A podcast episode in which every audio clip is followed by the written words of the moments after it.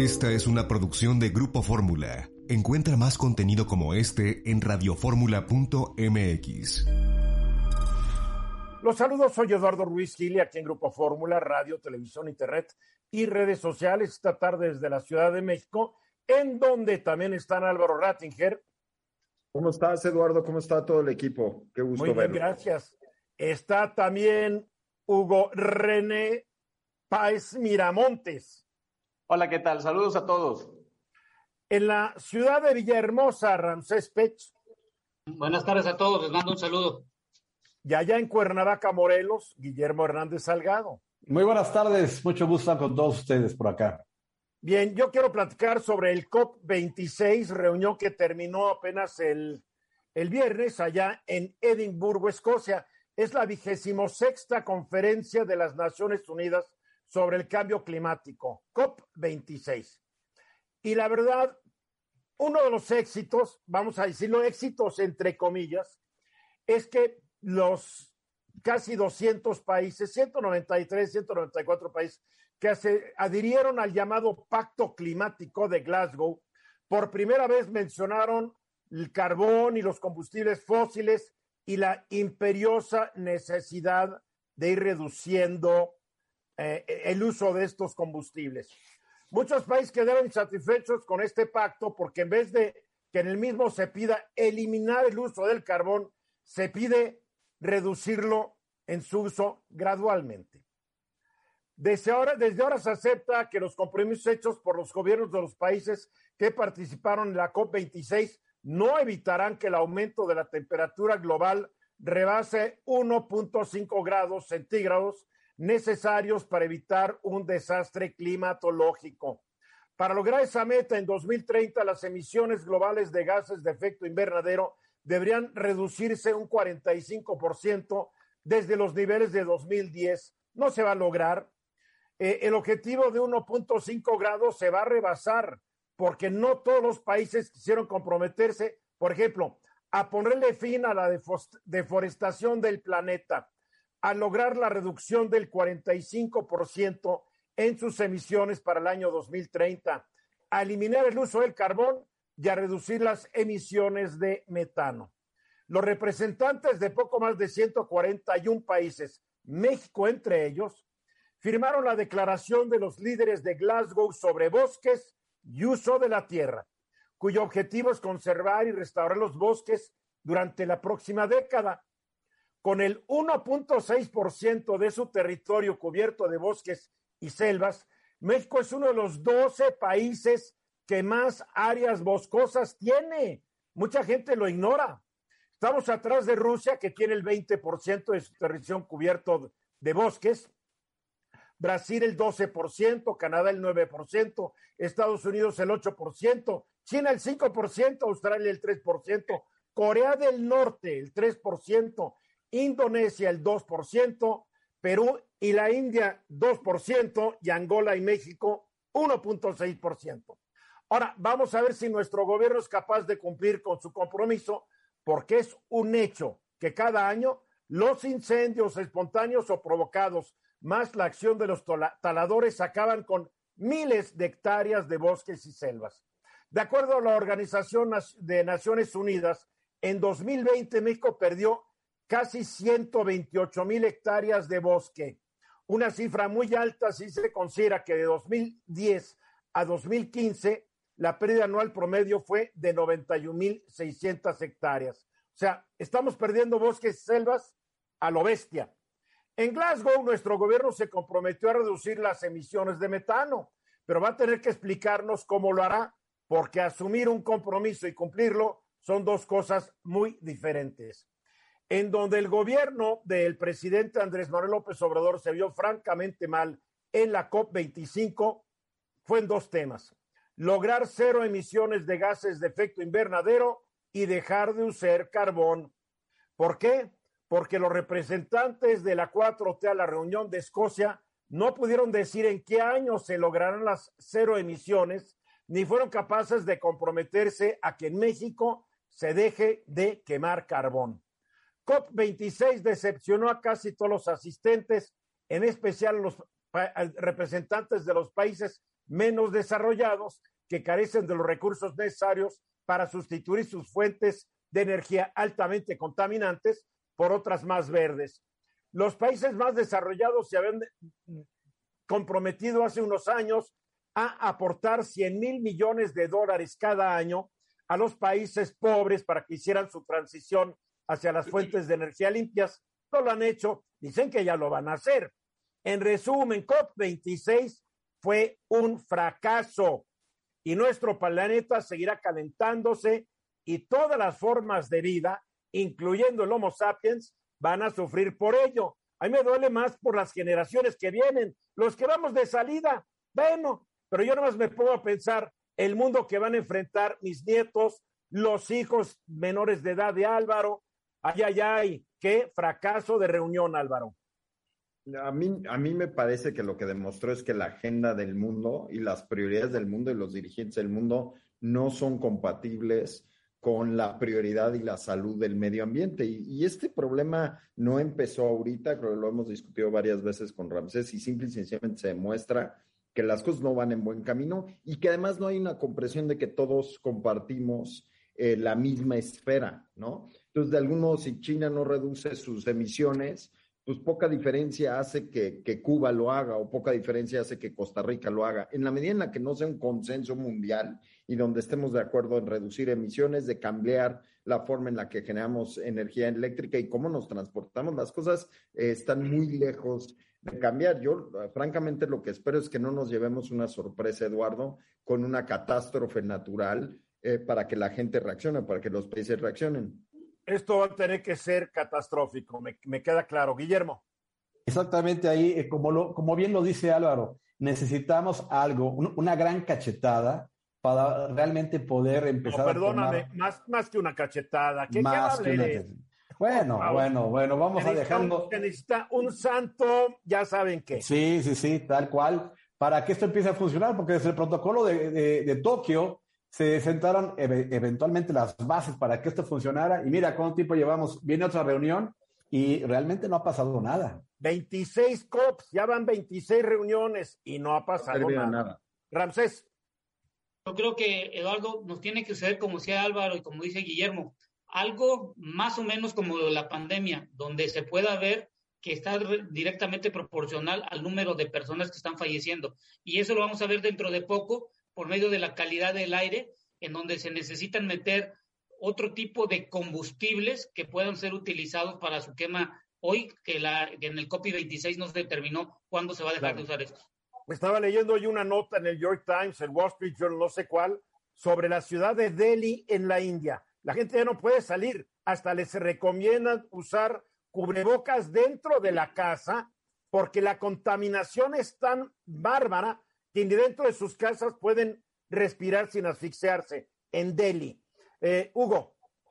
No, eh, aquí tienes mucha razón, Eduardo. Tú estás dando el punto eh, porque en realidad los problemas más importantes ahorita se han vivido a nivel mundial de microclima como una ciudad, como la Ciudad de México lo, tuvo en algún momento, pero no podemos desenfocar los tres grandes problemas. Tú estás hablando ahorita del problema ecológico, pero el problema del control digital y de la migración, como los tres grandes problemas del mundo, no se le ven solución ni se le ven acuerdo en, ningún tipo de organismo.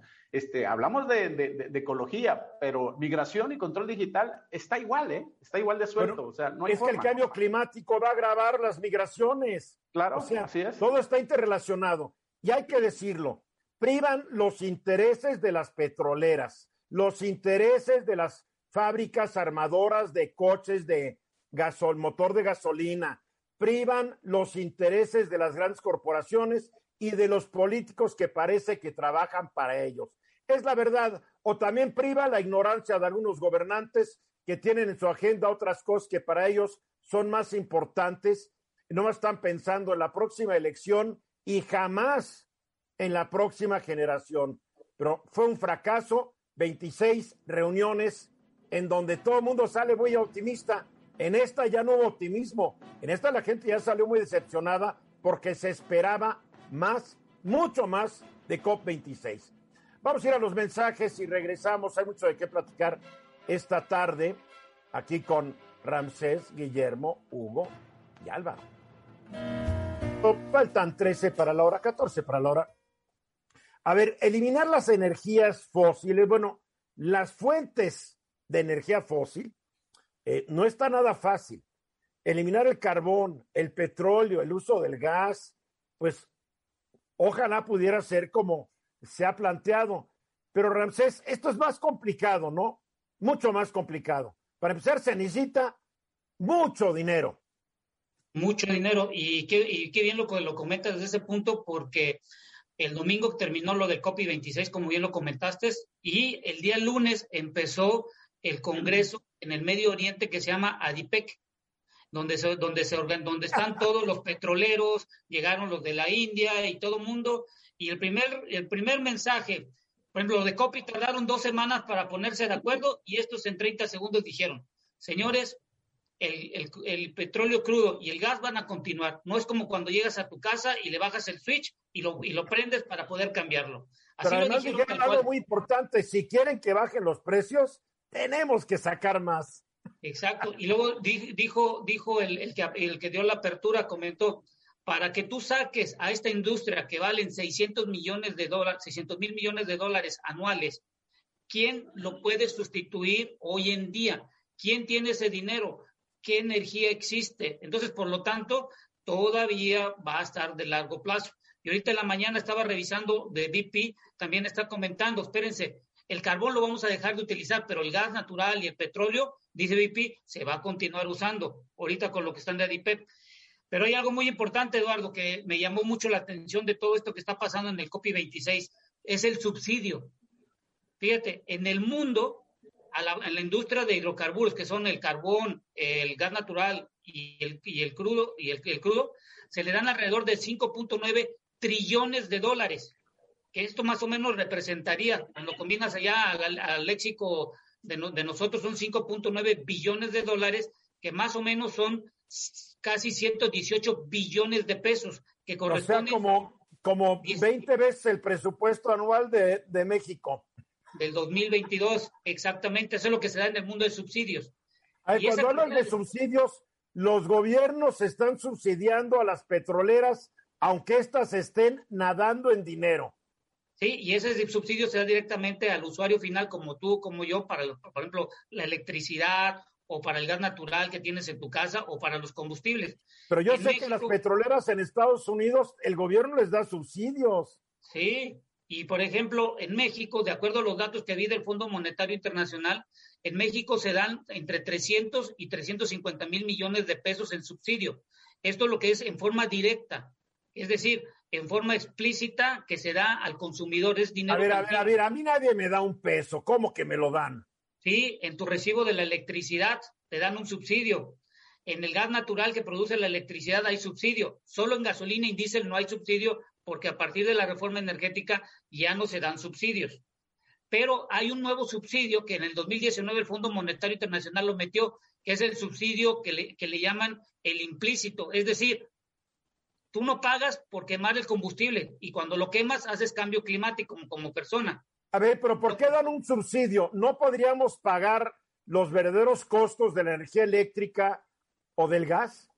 No, porque de, acuerdo a lo que dice el Fondo Monetario, el PIB per cápita mata mucho a la gente para que pueda tener acceso. En México, acuérdate que no pasamos de 10 mil dólares de acuerdo a, los datos que se tienen del PIB per cápita de cada uno de los individuos que están en, el país. Y en México, eh, de acuerdo a este, este informe del Fondo Monetario Internacional, más o menos se está dando México en lo que llaman la parte implícita, que es contaminar el aire, eh, cambio climático, la quema de los combustibles, que ese dinero está entre 600 y 800 mil millones, pero no te lo están dando en forma tangible ese dinero, sino que ese dinero se está acumulando para el futuro. Es decir, lo que estás contaminando hoy, esa cantidad de dinero la vas a necesitar en el futuro. Ah, claro, claro, entonces, claro. Entonces, como ahorita no lo estamos pagando, dentro de 10 años, estos 700 mil millones de pesos vamos a tener que colocarlos en el futuro, en el presupuesto, y esto va a estar directamente para Pemex y la Comisión Federal de Electricidad, en el dado caso que quieran seguir pensando que van a hacer todo en la, en la industria energética. El otro día alguien, alguien me mandó un mensaje y decía, es que Ramsés Pech no es pesimista, está en la nómina de las petroleras. es que no, lo que pasa es que él, él conoce el mercado. Y la verdad es que la realidad económica supera cualquier buena intención y si a las no buenas intenciones la realidad económica estamos fritos. Hugo. Eh, Ramsés, fuera de, la parte esta idílica que todos quisiéramos que, los combustibles fueran totalmente pues, ecológicos y demás, eh, ¿qué tanto o, cómo consideras, porque la verdad es que a veces en todo, este, en todo este concepto se pierde uno, ¿qué tanto consideras que la tecnología, una, ya está preparada?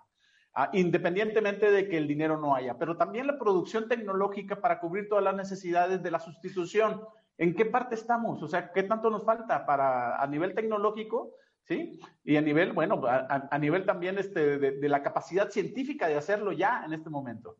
Bueno, te voy a decir como dicen en los de ADIPEC, eh, ahorita que está en el Congreso, ahora no dan guarache, no dan paso sin guarache ya en Arabia Saudita. ¿Por qué? porque ellos acaban de decir que van a hacer inversiones en la captura de dióxido de carbono. Entonces, ¿qué es lo que dicen? Sí puedes seguir contaminando, sí puedes usar utilizando el carbón, el, perdón, el petróleo crudo y el gas natural, pero tienes que invertir en capturar las emisiones de dióxido de carbono. Ese es el nuevo modelo de negocios que van a venir y resulta ser que en el plan de Biden, el presidente Biden que firmó el día de ayer, hay un gran dinero que se está metiendo en la, en la tecnología. Una pregunta, Ramsés, ¿qué haces con todo el CO2 capturado? ¿Dónde lo guardas? ese lo capturas, agarras el aire, succionas el aire por medio de procesos físico-químicos, lo conviertes en un gas y ese lo, metes en, en, pozos que van desde 3.000 a 4.000 metros bajo el subsuelo. O sea, que seguimos contaminando el planeta, en vez de que esté flotando, está abajo. No, está abajo, pero lo puedes utilizar para poder reactivar la extracción de crudo o de gas natural, o puedes utilizarlo en yacimientos que ya no tienen crudo. Esto es un un está, de no acabar. Está complicado de todas formas. El, tema de la captura de CO2 a mí me parece muy interesante, ¿no? El inicio de operaciones de la, de la planta en Islandia, una de las primeras, y se utilizó así porque justamente, como dice Ramsés, pues, se inyectó en la piedra basáltica este gas, pero lo interesante de esto es que antes de que arrancara ya había colocado toda su capacidad de absorción en el mercado, es decir, la gente está tan ávida de seguir contaminando que compraron la producción antes de que arrancara la planta. Y esto un poco, si me permiten el símil, Eduardo, rápidamente, es un poco lo que pasó con Internet. Tenías dos extremos. Tenías que ampliar el ancho de banda para ver video o mejorar la compresión de los videos, ¿no? Y de algún modo empresas como Netflix hicieron muy buenas en bajar películas de alta resolución en streaming, pero también se amplió el ancho de banda. Para mí eso es lo que sucederá. Se dejará de contaminar un poco, pero también será mejor aprovechamiento de la contaminación actual, como se demostró en Islandia. Bien, el cambio va a venir como cuando llegó la pandemia y se empezaron a morir como mosquitos las personas. Ya hay que rápido se movieron las fábricas de vacunas usando tecnologías que ya tenían. La del RNA, RNA mensajero, ya existía esa tecnología. La aplicaron y en un año hubo vacuna. Hasta que venga la gran crisis va a pasar algo. Para concluir, Ramsés. Eh, hoy aprendí una palabra en el Copy 26, eliminar y reducción vale más de 600 mil millones de dólares, una sola palabra. es mucha lana, mucha lana. Se realizará próximamente en la ciudad de Washington la cumbre, la trilateral, vamos a decirlo así, entre los gobernantes de Estados Unidos, México y Canadá, los presidentes de los primeros dos países y el primer ministro del tercero. Después, el presidente López Obrador allá en Washington además de la trilateral, tendrá una reunión bilateral con Joe Biden y después tendrá otra bilateral con el señor Trudeau y pues ya va a ser va a ser su tercer viaje, si no me equivoco, a Estados Unidos. La primera fue cuando eh, se fue a visitar a Donald Trump para darle un espaldarazo que no funcionó porque perdió Trump. Después, eh, hace unos días estuvo en el Consejo de Seguridad de Naciones Unidas eh, donde dio un discurso que realmente fue para consumo mexicano y ahora se va a esta reunión. ¿Qué podemos esperar, Hugo? Bueno, pues mira, eh, Los Angeles Times la calificó hoy como la reunión de Three Amigos, obviamente, y donde... Así periquitos, son periquitos los tres. todos con sombrero y demás. este, donde, donde pone eh, como parte nodal, aun cuando, y así lo dice el gobierno de México y el presidente López Obrador lo ha negado, ha negado que se vaya a tocar el tema, tema nodal es la reforma eléctrica y la reforma energética en general, para cuando menos para Joe Biden. Y en ese sentido, eh, los otros dos temas que quedan, el económico, migratorio, también el de salud, que está incluido, eh, quedan más que nada como una especie de arreglos, Eduardo, de la normatización en cuanto al gran tránsito que hay entre los tres países, tan solo nada más entre México y Estados Unidos, estamos hablando de 700 millones, millones de dólares diarios en transacciones y este, obviamente este tipo de normas siempre se tienen que estar revisando, cambiando, evolucionando y demás. Esta es también otra parte fuerte, pero es una parte que al final del día se ponen de acuerdo, ¿no? La, la, la, parte creo que álgida es la reforma eléctrica. Y ¿Cuál reforma este eléctrica? ¿Perdón? ¿Cuál reforma eléctrica? Bueno, la iniciativa de reforma eléctrica. Está muerta esa reforma eléctrica pues, después de cómo se aprobó el presupuesto. Yo, yo creo, yo creo, fíjate, Yo, yo en lo personal pienso que el presidente López Obrador la dio por muerta hace tiempo y juega mucho con esto. Juega mucho con esto en el sentido de que... Para consumo nacional. Exacto, exactamente, y presionar y demás. Entonces, pues, y, y, esto lo vimos ahora, ahora en la, en la, en la votación del presupuesto de egreso del 2022, ¿no? Donde, donde le dicen, le dicen los partidos de oposición, pero no va a pasar tu reforma eléctrica le vale un cacahuate, hombre. Al final ya la Son una bola de salinistas. Oye, Eduardo, pero creo que aquí también lo, lo, lo, lo que se puede este, tratar como algo especial en este contexto es como el presidente en los últimos días le ha recargado la pila a Estados Unidos. ¿En qué tema? Uno, en el tema cubano ayer, que fue bastante fuerte, ¿no? O sea, él, él, él estaba hablando de, de, una arrogancia de Estados Unidos, una irracionalidad a mantener el hecho de que el rechazo a las remesas de dinero de... Él habla de la comunidad cubana eh, en Estados Unidos hacia, hacia la isla. Y, fue, fue bastante fuerte, fue bastante fuerte el presidente. Dice que es inhumano, que es irracional, que, no lo entiende. E, este es un golpe, creo que es un golpe eh, gratuito. Sin embargo, aquí un reportero extranjero le reveló y le dijo, bueno, en ese sentido, pues te está hablando de que esto es algo inhumano, pero no se le hace inhumano también, no se le hace irracional de que no haya libertad para manifestarse, como lo, la, la marcha que están programando para el 15N ayer mismo. Y el presidente, bueno, pues ahí dijo, no, no, no, no, ese es asunto de ellos, ahí no me quiero meter. Ese, fue, yo, entiendo, yo entiendo el presidente y yo estoy de acuerdo. El, el, el, el, no el bloqueo, porque no hay un bloqueo total contra Cuba, pero hay medidas, hay sanciones económicas, vamos a llamarlas así, realmente han afectado mucho al pueblo cubano. Eh, y me pregunto por qué desde los, la década de los 60 Estados Unidos mantiene esta actitud contra Cuba como si no hubiera países peores en el mapa. O sea, ¿qué me dices de Rusia y cómo trata a sus disidentes, verdad? O a China y cómo trata a sus disidentes. O Venezuela. O, Venezuela. Esto es. nomás para tener contentos a la comunidad eh, cubana estadounidense Por que le sigue dando votos al Partido Republicano en Florida. Es la única razón. Yo estoy de acuerdo con el presidente. Es una aberración. También estoy de acuerdo, es una aberración la manera en que Díaz Canel reprime a los manifestantes. Pero una no excluye a la otra. Sí, ahora, Eduardo, nada más, mira, eh, dentro, de esta, dentro de estos tipos de estos ataques, hoy el presidente se va contra el Congreso de Estados Unidos y dice, si los legisladores del partido que sea, hablando él obviamente de los republicanos, no aprueban la iniciativa migratoria de Joe Biden, los vamos a exhibir aquí en la mañanera, nombre por nombre, vamos a decir quién no avaló. Está bien, ¿tú crees que le importa un cacahuate a esos legisladores? Es parte, es, bueno, pues es parte, está calentando la agenda. O sea, yo creo que el presidente al final del día lo que está haciendo es, le está poniendo, eh, vaya, medios, le está poniendo lupa en los medios a lo que va a ir a hacer a Estados Unidos y la agenda, y no va a dejar solo, se va a llevar todos los medios para allá. O sea, ¿en qué es? En, el sentido de atención, ¿no? Es lo que. Además, está llegando, una, vamos a verlo fríamente, está llegando una posición de fuerza frente a Joe Biden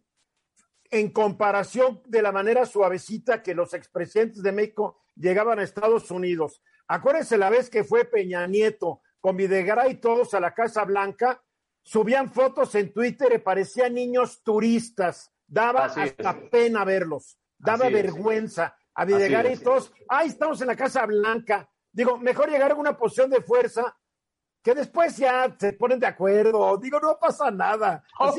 vaya, yo, yo, yo, no digo que realmente vaya a ser algo, algo de pleito, sino más bien es, es, un juego mediático bastante interesante. Y todo lo que hace el presidente siempre va a ser pensando en su base.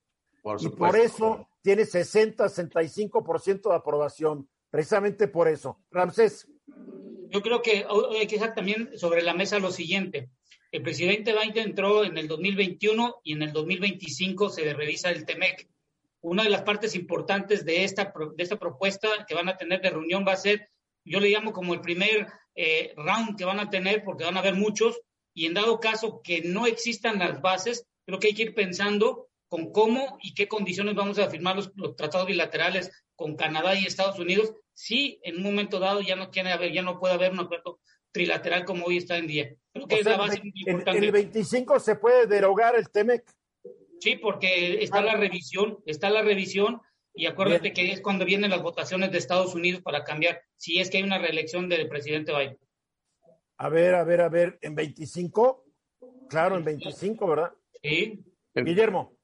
Eh, yo, yo, tengo dos puntos aquí en consideración eh, y para preguntárselos a mi querido Hugo René, y son, uno, el tema de, que, el presidente López Obrador esté marcando una postura bastante, eh, digamos, fuerte o firme, por mejor de, eh, nombrarla, pues me recuerda el libro ese de A. Trump, donde le decía de todo y cuando lo conoció eh, eran pros halagos, ¿no? Entonces yo creo que, que, no va a llegar por ahí. Y, la número dos es, oye Hugo, tan, tan rápido se, se dio, se, se, dio esta cita. Yo recuerdo que normalmente citas de estas, esas cumbres toman un poco de más tiempo de preparación. ¿A qué crees que se deba que... Ya estás en el siglo XXI, ya estamos en la tercera década del XXI. Se dio más rápido que ninguna otra. Las cosas se hacen rápido hoy en día. Sí, mira. Por eh, WhatsApp, Memo. Eh, eh, esta, sí, esta, esta, reunión ya la oye, oye, Joe, nos reunimos tal día, sale, le hablamos, a, no. le hablamos a Trudeau, órale, así es. Invítalo. Invita, hagamos un grupo de, de, de la reunión, sí. Acuérdate que, la, acuérdate que la fecha aproximada de la reunión era porque el presidente López Obrador pensaba que la iba a hacer con Donald Trump en la reelección de Donald Trump. Entonces, vaya, y en realidad quien tuvo que apresurarla es el presidente Joe Biden, porque vaya, ya venía todo que, ah, sí, nos vamos a reunir después de la elección en tal y tal, tal fecha, ¿no? Álvaro.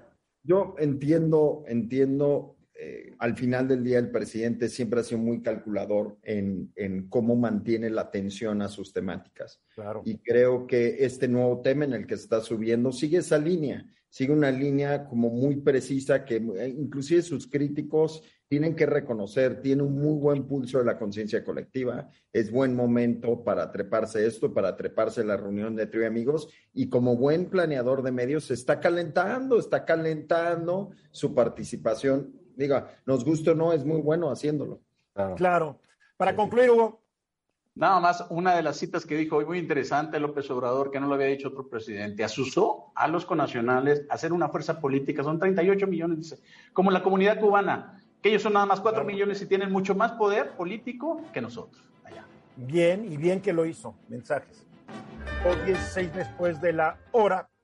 Hace unos días fue el Día Mundial de la Diabetes. Ayer hablamos sobre lo que nos cuesta en México en vidas y en recursos económicos la diabetes. Es un es terrible.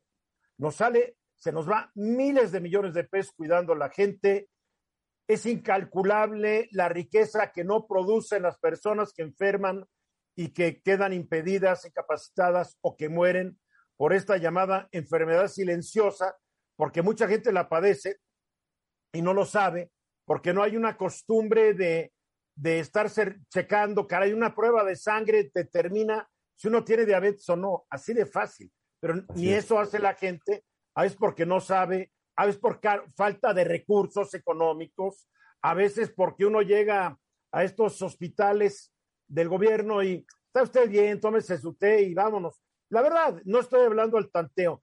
Hay un grave problema. Guillermo, ¿tú padeces esta enfermedad? Así es, yo vivo con diabetes, como, como dicen que se debe de decir los amigos de la federación. Y, y, bueno, pues desde hace algunos años que tengo este, este padecimiento, he cambiado he cambiado la forma de, de, toda mi vida, ¿no? Por, por, de algún modo, eh, el, el, tener ese padecimiento y tener responsabilidad sobre el mismo me ha permitido que tenga una calidad de vida mucho mejor porque antes era bastante mal portado. ¿Tú sabes por qué te dio? Bueno, realmente porque mi páncreas tiene una deficiencia de producir insulina. Hay un, no hubo una razón. Esto viene desde que esto es un problema ya genético, endo, eh, naciste con esto o fue por malos hábitos? Mira, cuando uno empieza a, hacer un inventario de todos los elementos o, todas las situaciones que provocan o que ayudan a que se detone la, la, diabetes, el tema genético es uno como que yo lo tengo, pero si le vamos sumando ser fiestero, dormir poco, mala alimentación, a deshoras y, y, y más todo lo que, lo, lo, que hace uno o, que, o lo que hacía yo, que no eran los mejores hábitos, pues realmente estás generando un cóctel que sí, al final del día se convierte en diabetes. Cuando yo a la gente le digo que tienes 26 años, no me creen, me dicen, parece de 50 y tantos. ¿No 20, 25, los cumplo la, la semana que entra. bueno, pues efectivamente el día 14 de noviembre es el Día Mundial de la Diabetes y es el 14 de noviembre en, eh, porque se tomó en conmemoración al natalicio de, del médico canadiense que hizo todos los estudios, el cual lo llevó a descubrir el tema del tratamiento con la insulina, que es el señor Frederick Banting. Y bueno, a partir de eso, tenemos que el 14 de noviembre es el Día Mundial de la Diabetes. Es importante saber cuántos tipos de diabetes hay. Normalmente hablamos de diabetes 1 y diabetes 2. La 1 es la que, eh, el, el, tipo 1 es con la que prácticamente nace alguien y que tiene una capacidad mínima o nula de producir insulina. Y la diabetes tipo 2 o diabetes mellitus es la que se va adquiriendo, como en mi caso, con el tiempo, por temas genéticos o por hábitos que no ayudan. También y ahora, ahí, y ahora, hay un, ahora hay una diabetes 1.5. También hay una 1.5, hay una diabetes gestacional, en fin, son las más comunes. Es muy también, es, es muy recurrido que los médicos digan que hay prediabetes pero un médico me enseñó que la prediabetes es, un, es, una falacia porque si no todos seríamos premuertos. Realmente es una intolerancia a los carbohidratos. Lo que más nos pega a los que tenemos este padecimiento son los carbohidratos. Si hablamos de números, mira, es un hecho. El 10% de la población mundial tiene este padecimiento. Pero lo que está más grave es que hay un porcentaje que, que más o menos se calcula que va por esos números que son de los que son ya prediabéticos o que tienen esa intolerancia a los carbohidratos. Y otro porcentaje posiblemente igual es de la gente que anda deambulando en la calle feliz, eh, eh, tomando, eh, comiendo lo que no debe de comer, teniendo los excesos que, que no se pueden permitir uno con este padecimiento. Y entonces ya hablamos de una bomba de tiempo entre todos los que tenemos este padecimiento. Una cosa que vale la pena destacar es que uno puede vivir bien con el padecimiento? Sí, la respuesta es contundente. Sí y solo sí te cuidas. Y claro. dentro de esto se dicen aquellos que están controlados. De acuerdo a, a, a un estudio, una encuesta nacional de, de, de salud y nutrición eh, del 2016, se dice que el 56% en México, el 56% no está controlado. A ver, 56% de qué? De los de diabéticos. Todos los diabéticos no están controlados. ¿Qué porcentaje de la población? Porque dijiste el 10% de la población mundial. Me imagino que es un poco más alto este porcentaje como de la población mexicana que tiene diabetes. Fíjate que, que no se, se, se, se, mantiene porque hay países que pueden tener un, un, un 9, otros tienen un 12. O sea, en sí, promedio Guillermo, y pero, México está. Sí, pero ¿cuánta gente no sabe que lo tiene y no entra en la estadística oficial? Es, es, es, lo, es lo, que estaba comentando hace rato. Hay, hay la, la, bomba de tiempo es porque hay una gran cantidad que puede ser otro 10% que no sabe que lo tiene Hombre, y anda con los excesos. 56% de los que están declarados como diabéticos están mal controlados o no tienen el control. ¿Qué está controlado? Eh, aquí es, una pregunta interesante. Es que eh, un índice que se llama hemoglobina glicosilada la tengas por debajo del 7. A ver, Entonces, eh, a ver, cuando se pican el dedito, ¿es para medirse eso y estar controlándose? Para, cuando te picas el dedito, lo que sucede es que sacas la cantidad de glucosa que tienes en ese momento en tu torrente sanguíneo y que puede ir desde 90, 80 y tantos en algunas personas y que puede llegar hasta 400, 500 o 600 en los que están muy mal, ¿sí? Eso puede llegar a ser, pero es en el momento. Y, si, te lo tomas una hora después, puede cambiar. Entonces, es que está sucediendo. Cuando te haces el estudio de la hemoglobina glicosilada, tienes 90 días y tiene un índice diferente que va de 5.5 hasta 12 más o menos, donde abajo de 7 se puede pensar que estás en control. Abajo de 6. Otra vez, ¿90 días de qué? Los últimos 90 días de tu vida. O sea, ¿te eh, estás midiendo durante 90 días? Cuando vas a hacerte un análisis eh, de química sanguínea, pides el estudio de hemoglobina glicosilada. Y aparte de que te dan tu azúcar del día, te dicen los últimos 90 días, este es su índice de hemoglobina glicosilada. Ese es el bueno, porque ese te dice cómo has estado en los últimos 90 días. Y lo ¿Cuánto ideal, cuesta una prueba de esas? Alrededor de 450 pesos. ¿Ok? Ahora, lo que no se debe de hacer es pensar que porque tú conoces a una persona que tiene diabetes y puede hacer esto, porque te dan los consejos terribles. Te dicen, mi doctor es muy bueno, ve, con él. Puedes, puede ser. Este alimento no hace daño. ¿No hace daño para quién? La otra es, que es típica del mexicano, hombre, el whisky no te pega tanto, ¿no? Etcétera. Cosas de esas son las que suceden. A ver, hay preguntas, hay manitas. Ramses. Bueno, yo creo que la diabetes, en la parte también de, sobrepeso, es algo muy importante que en México tenemos que tomar en cuenta. Por ejemplo, yo estuve revisando los datos de la gente de la población económicamente activa, que son 56 millones y solo 20 millones tienen seguro social. La pregunta, todos los que están trabajando hoy en día, ¿cuántos de ellos su vida laboral no está bien y están gastando demasiado dinero en tener una parte de la salud?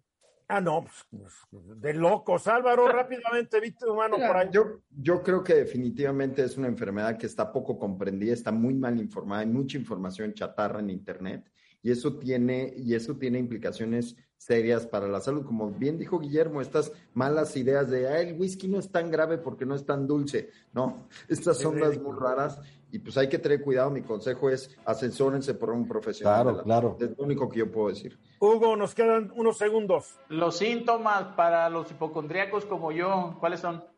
Pues puede, puede, puede haber puede existir casos donde no hay síntomas. Faltan, no, que faltan, 31 minutos después de la hora. A ver, hay algo muy interesante. Se están multiplicando, pero que da miedo, los fraudes a través del Internet fraudes a través del WhatsApp. Yo no sé cómo le hace la gente, pero yo cuando he tratado de abrir una cuenta bancaria me piden hasta, hasta, digo, una crónica de mi última confesión, porque qué difícil te la hacen. Ah, pero aparentemente hay personas que en los bancos tienen muchas influencias o están coludidos con los gerentes de sucursal o yo qué sé, abren cuentas de cheques y esas cuentas son utilizadas para cometer fraudes y reciben el dinero producto de un fraude y los bancos dicen, pues nosotros no sabemos nada. Que yo sepa, los bancos están obligados a verificar la identidad, los domicilios, todo el asunto de quien abre una cuenta y no lo están haciendo. No lo están haciendo. Yo estoy hablando con la con, los funcionarios de las policías cibernéticas, me dicen que es un problema que va para arriba, que los bancos no levantan ni el dedo meñique para prevenirlo mientras sea negocio. Y creo que esto es un, un síntoma de algo muy grave que está ocurriendo en México y en el mundo, Álvaro. Definitivamente, Eduardo. Y es que, mira, partamos con un dato. Eh, según, según las cifras de la Comisión Nacional para la Protección de la Defensa de los Usuarios de Servicios Financieros, la Conducef, se cometen 463 fraudes cibernéticos cada hora. ¿Y para qué sirve la Conducef? ¿Nomás para decirnos cuántos? Bueno, para reportarlos aparentemente. Lo que sí te puedo decir es que eso es 25% más que las quejas que se reportaban en 2019. De algún modo, este tema nos ilustra primero el, el, mayor uso de plataformas digitales, porque evidentemente entre más usuarios se han digitalizado y puesto que los fraudes cibernéticos son los que más han crecido, pues también en ese orden de ideas son los que más incidencia tienen. Ahora, a nivel, a nivel global, Eduardo, también muy, muy a nuestro pesar, porque ojalá pudieras decir que, bueno, era un problema de México, pero el resto del mundo va en buen camino. No, al final, según la encuesta eh, mundial sobre delitos y fraudes económicos del año pasado de PricewaterhouseCoopers, de PwC, eh, el, año pasado eh, incrementaron las denuncias de clientes de e-commerce eh, por desde apropiación indebida de, de, identidad hasta, por supuesto, robos completos de tarjetas de créditos y cosas más graves. Ahora, ¿cuáles son las más frecuentes? Pues robo de información a través de medios electrónicos, obviamente a través de phishing o llamadas telefónicas. El día de hoy este, te puedo decir que me, me, llamó alguien y me dijo, oiga, ya le informaron del plan de lo que tú quieras. Y le dije, señorita, no sé de qué me está hablando y no me informaron y muchas gracias. No, no, es que es un plan de gobierno. Si usted me dice qué créditos abiertos tiene, yo le puedo descontar, señorita. Eh, caemos, es, es increíble lo fácil que caen los consumidores y hay que aprender a decir eh, simple y sencillamente no participo. Eh. Según cifras... Mira, una, a, una, a una amiga periodista recientemente se fusilaron su WhatsApp, agarraron claro. todo su directorio, empezaron a mandar mensajes y estafaron a varios por cantidades que iban de 5 hasta 50 mil pesos. Bueno, una estafa muy bien puesta. Los bancos donde se depositó esa lana se hacen tarugos. Perdóname, no Eduardo, puede ser. Eduardo, recientemente a un compañero comunicador de todos nosotros eh, le escribieron por WhatsApp y quien él pensaba era una persona conocida y como tienen la base de datos y el directorio justo cuando te, te roban tu identidad en WhatsApp, y le mandó eh, a su casa un pedimento de importación de estos de Amazon, etcétera. Y pues, ¿qué es lo que pasa? Que la gente no sabe que en el momento en que te dice, sí, aquí está mi dirección, mándamelo, tú eres responsable legalmente de los impuestos, ya no te puedes zafar. Eh, entonces, este tipo de, de, de, acciones en donde las personas están cayendo, pues mira, un poco la idea de este segmento es, por un lado, yo entiendo y por supuesto que desde la óptica de mercado tiene el uso de las plataformas ha crecido, pero también estamos generar conciencia, porque mira, según la Asociación de Examinadores de Fraudes Certificados, la ACFE, que es una de las, de las asociaciones que, que más se dediquen a tratar de entender y detectar el fraude eh, cibernético, lo que encontraron es que a partir de la pandemia crecieron en 51% los fraudes de este tipo. Y cosas como tú correctamente dijiste, desde que pongas un doble candado en tu WhatsApp, si no lo tienen, lo invito a que lo hagan y eh, pongan el 2FA, el, factor de autentificación doble, para que te pida cada X tiempo un, un, este, un PIN y de tal manera que lo tengas protegido. Eh, fíjate que, y además lo que nos debe preocupar es Pero que. ¿qué nos protege? ¿Qué nos protege de funcionarios corruptos que están en la banca autorizando cuentas de defraudadores profesionales? En realidad es que la defensa, esto es duro decirlo, Eduardo, porque uno espera que el gobierno te defienda, pero de la misma manera que no puedes, tristemente en México, dejar tu salud al sistema de salud pública, tampoco puedes, ni tampoco puedes dejar tu futuro financiero en manos de las autoridades financieras, tampoco puedes dejar este, tu seguridad cibernética en manos del gobierno. Porque no, yo, estoy, no, yo estoy de acuerdo que no la puedes dejar, pero esperarías que los bancos fueran tan estrictos. No sé, si alguno de ustedes ha abierto recientemente una cuenta de cheques, te piden sí. todo. todo. Sí, ¿Cómo puede alguien llegar suplantando identidades, abrir cuentas de cheques, hacer fraude, entra el dinero en la chequera, lo sacan y el banco tan tranquilo? Mira, cierro con este dato, Eduardo. 37% de las organizaciones no atienden problemas de fraude porque simple y sencillamente no está en una encuesta de esta organización. En su cultura organizacional, simple y sencillamente no existe. Perdón, Hugo. No, es que el, lo, lo, que dice Eduardo es cierto, pero se ha detectado, Eduardo, eh, que eh, bandas eh, de, de, estafadores tienen gente infiltrada en los bancos. Entonces, claro. en ese sentido, en ese sentido, son delincuentes también. Es como, es como todo, vaya, y ahí en el, vaya, ahí a lo mejor la institución falla por el lado de los filtros, de que no, de, de la no investigación adecuada, por un lado. Pero por otro lado, también es medio injusto tratar de culpar a la institución porque se filtran delincuentes. Perdóname, la institución debería tener sus controles, Hugo. No, por para eso existen los controles. Para eso existen. Claro, claro, pero, pero, pero vaya, pero la verdad es que son entonces un funcionario de tercera tiene ese poder que Dios nos haya reconfesado y no nos sorprenda cuando nos enteramos de lavado de dinero por miles de millones de dólares a través de estos bancos, donde ya son niveles más altos de funcionar, de, ejecutivos. Y yo nada más te digo una cosa, Eduardo, es muy claro, es muy claro en una investigación cuando dices quién autorizó qué gerente o qué funcionario del banco autorizó la cuenta a tal persona. Por supuesto que eso es muy fácil de saber. Y en, base, y, en, base ahí te vas a una investigación, pero eso pasa. Y también hay un sindicato, por ejemplo, de cajeros de banco que estaban coludidos y que le hacían señas a los que te asaltaban afuera. Así es, y el sindicato los protegía. O sea, digo, la verdad es que esto es, es, un esquema de, de, de, fraude y de delitos muy bien orquestado. ¿eh? Bueno, es, perdóname, ahí es donde esperas que el Estado, claro, uy, una de sus obligaciones es darte seguridad, actúe. Claro, por supuesto. Punto.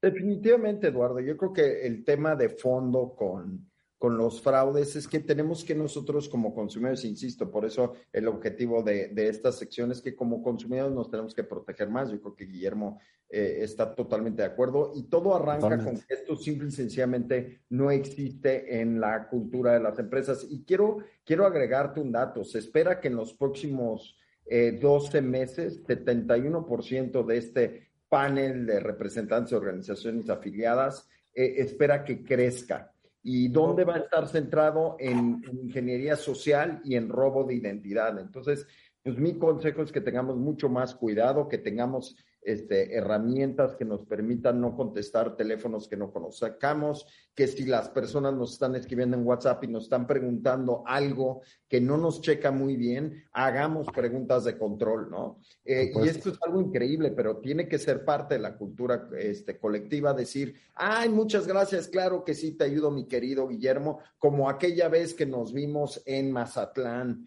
y si la persona dice sí y tú nunca fuiste a Mazatlán con, con pues, Guillermo, ya sepas que no debes de actuar. Y tenemos que también tener la cultura de notificar a nuestros contactos en el momento en el que pedimos control de nuestro WhatsApp, por ejemplo. Pero es que a la mayoría de las personas, por falta de conocimiento y hasta por pena de que nos hayan hackeado, no lo compartimos. Debemos de ser más abiertos porque esa es la mejor forma, Eduardo, de blindarnos. De acuerdo, de acuerdísimo. Qué lío, pero ¿hay algún cálculo de cuánto se están llevando los defraudadores cibernéticos tanto en el mundo como en México, Álvaro? Pues mira, eh, sería increíble tener, tener un monto, eh, pero lo que sí te puedo decir es que aunque parezca un tema menor, eh, para empresas como Amazon o Mercado Libre que tienen ya este, pues, motores muy complicados y muy sofisticados, para, para un pequeño comercio electrónico le puede representar hasta el 5% de sus ventas, Eduardo. Este, cuando el margen es tan pequeño para un pequeño comerciante que hay veces está jugando con el 1 o 2% de margen, perder el 5 es entre la vida y la muerte, por supuesto estas grandes empresas, Linium, Privalia, Mercado Libre, Amazon, están hechos, los bancos. Pero se necesitan leyes adecuadas a esta nueva realidad también. Estamos de regreso. Hay dos temas interesantes. Una es que el presidente López Obrador ha propuesto una terna ante el Senado, una terna de donde surgiría un próximo ministro de la Suprema Corte de Justicia de la Nación. Esta terna está conformada por Bernardo Batis, distinguido expanista. Fue uno de los ideólogos del PAN antes de que le fue mal el PAN, entonces ya cuando le fue mal el PAN, pues se fue a la oposición. O sea, eh, demostró que su ideología era de un pulpo, el señor Batis. Después está Verónica de Gives, que creo que la conoces tú, Hugo. No, bueno, Eduardo, yo creo que estos sí son de los, de los de los que el presidente ya había puesto también, habría propuesto. Loreta Ortiz también. Loreta Ortiz, así es. Y sin embargo, bueno, pues ha insistido, y ha, habido tres, han entrado dos. Pero tres que los que son identificados. Yo creo que lo, que tú hablas, el, Bernardo Batis es muy conocido en el Senado y posiblemente eso le dé ventaja, Eduardo, sobre los demás. Sí, pero yo creo que tiene que subir la cuota de mujeres en la Suprema Corte de Justicia. Entonces yo me inclinaría que aquí se van a ir por, por Verónica o por Loreta. Loreta ¿Por Verónica? ¿Por Verónica? pues sí, puede ser. es como un nombre más de Hollywood, ¿no? Sí. La ministra Loreta. Sí, sí, sí, claro. Pero pues de Gibbs también, digo, tiene su. No, yo, yo, creo que en, esto bueno, eh, van a, va a sustituir al ministro Franco. Fíjate que el ministro Franco, aquí, aquí también lo interesante, Eduardo, que veo que el ministro Franco, aun cuando es de, la, de, los, de los que son más conservadores dentro de la corte hablando, este, hay, hay, hay también algunos que son más liberales y otros más este, hacia, hacia Manuel López Obrador. como en todas las cortes del mundo, ¿no? Sí, por supuesto. Y eh, en, ese sentido, eh, eh, posiblemente ahí quien va, va a ganar definitivamente va a ser la posición más liberal, la posición más hacia la cuarta transformación. ¿Y qué importa? oye, ya han llegado otros liberales y también le han dicho, sí, párale chato, párale chato al presidente. Sí, sí, sí, sí, sí, sí, claro. no hay que olvidar que alguien cuando ya llega a la Suprema Corte ya no le debe nada a nadie porque tiene una chamba que debe estar seis, nueve, no sé cuántos años, feliz de la vida. Álvaro.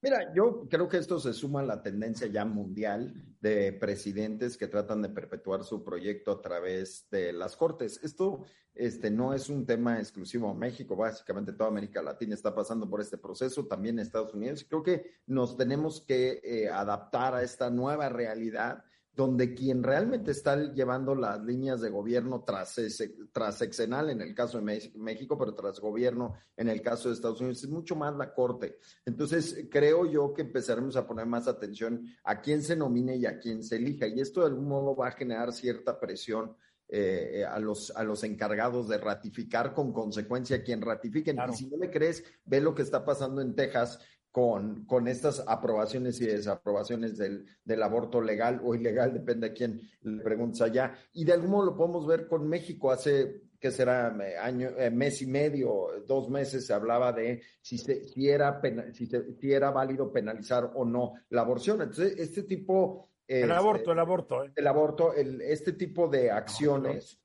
eh, aborción, sí, muy. Me, apoché, me apoché, me apoché, me apoché. abortion.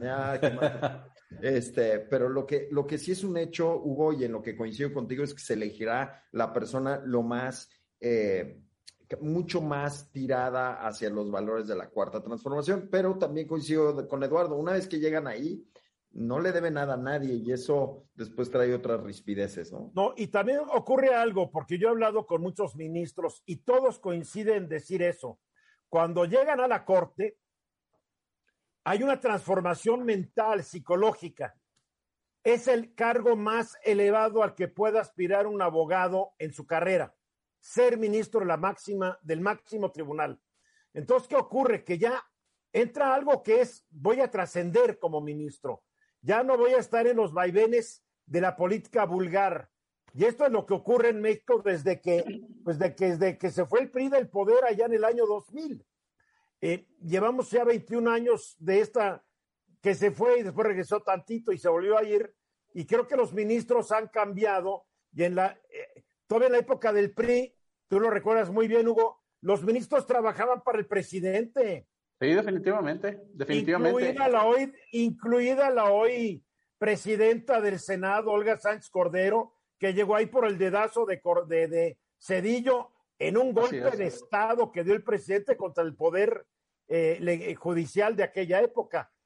Pero yo creo que ya cambió, por eso hay que ver la cosa, hay que estudiar cada, a cada uno de los candidatos. Yo lo veo que va a ser por una de las mujeres para la, la paridad de género pero yo creo que el presidente le dice a Bernardo, ya te distinguí con ponerte en la, en la, en la terna y ahí nos vemos, ¿no? Sí, definitivamente. Y, y, yo creo, Eduardo, también en lo que tú dices, este, eh, profundizando un poco, creo que ellos muestran y han mostrado en los, en, los últimas, en los últimos lustros una honestidad intelectual y porque al ver las ponencias o los proyectos en las salas de los ministros, de los ministros de la Corte, a veces ves eh, unos argumentos mm, verdaderamente radicales, pero muy bien construidos, ah, donde hacen a un lado la parte, la parte mediática o la parte, eh, de alguna manera, de, de, quedar bien con el auditorio y se van directamente sobre la parte jurídica. Eso es verdaderamente bueno para cualquier sociedad, ¿eh? Y esto lo hemos visto en unos dos, tres lustros para acá. Y yo a la gente le sugiero que vea el canal judicial que ahora se llama TV Justicia o no sé qué, pero vale la pena ver las discusiones que de repente traen los ministros en ciertos temas. Es muy interesante y es, es jurisprudencia de alto nivel. A ver, esa es, vamos a estar hablando sobre esto. Obviamente, una de las notas del día es que, pues, capturaron a la esposa del Mencho, capturaron a la esposa del jefe del cártel Jalisco Nueva Generación, uno de los delincuentes más poderosos y sanguinarios de México, Nemesio Ceguera Cervantes, agarraron a Rosalinda González Valencia y ya la habían agarrado hace tres años, la dejaron, la tuvieron que dejar ir por falta de elementos de prueba, eh, pero aparentemente ahora sí ya la tienen. Eh, está relacionada no solamente ella es esposa de este, su familia se ha dedicado al lavado del dinero desde hace tiempo. Uno parientes parece que está involucrado con la desaparición de los 43 normalistas de Ayatzonapa, o sea, una familia no muy típica mexicana. Eduardo, eh, fíjate, se sorprende porque dicen, es que dejó de ir a firmar y entonces este, esa fue uno de los videos. No, no, dejó de ir a firmar porque sabía perfectamente bien que ya le habían tipificado todo. Se fugó. Por supuesto que se fugó. Dijo, esa es la realidad. A Lozoya, imitó a Lozoya, dijo, yo ya me voy. claro. Muy bien, ya nos vamos. Ya nos vamos. Álvaro, gracias. Guillermo, Hugo, Ramsés, mil gracias a los cuatro.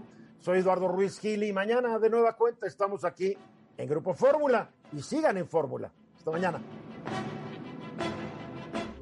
Esta es una producción de Grupo Fórmula. Encuentra más contenido como este en radioformula.mx.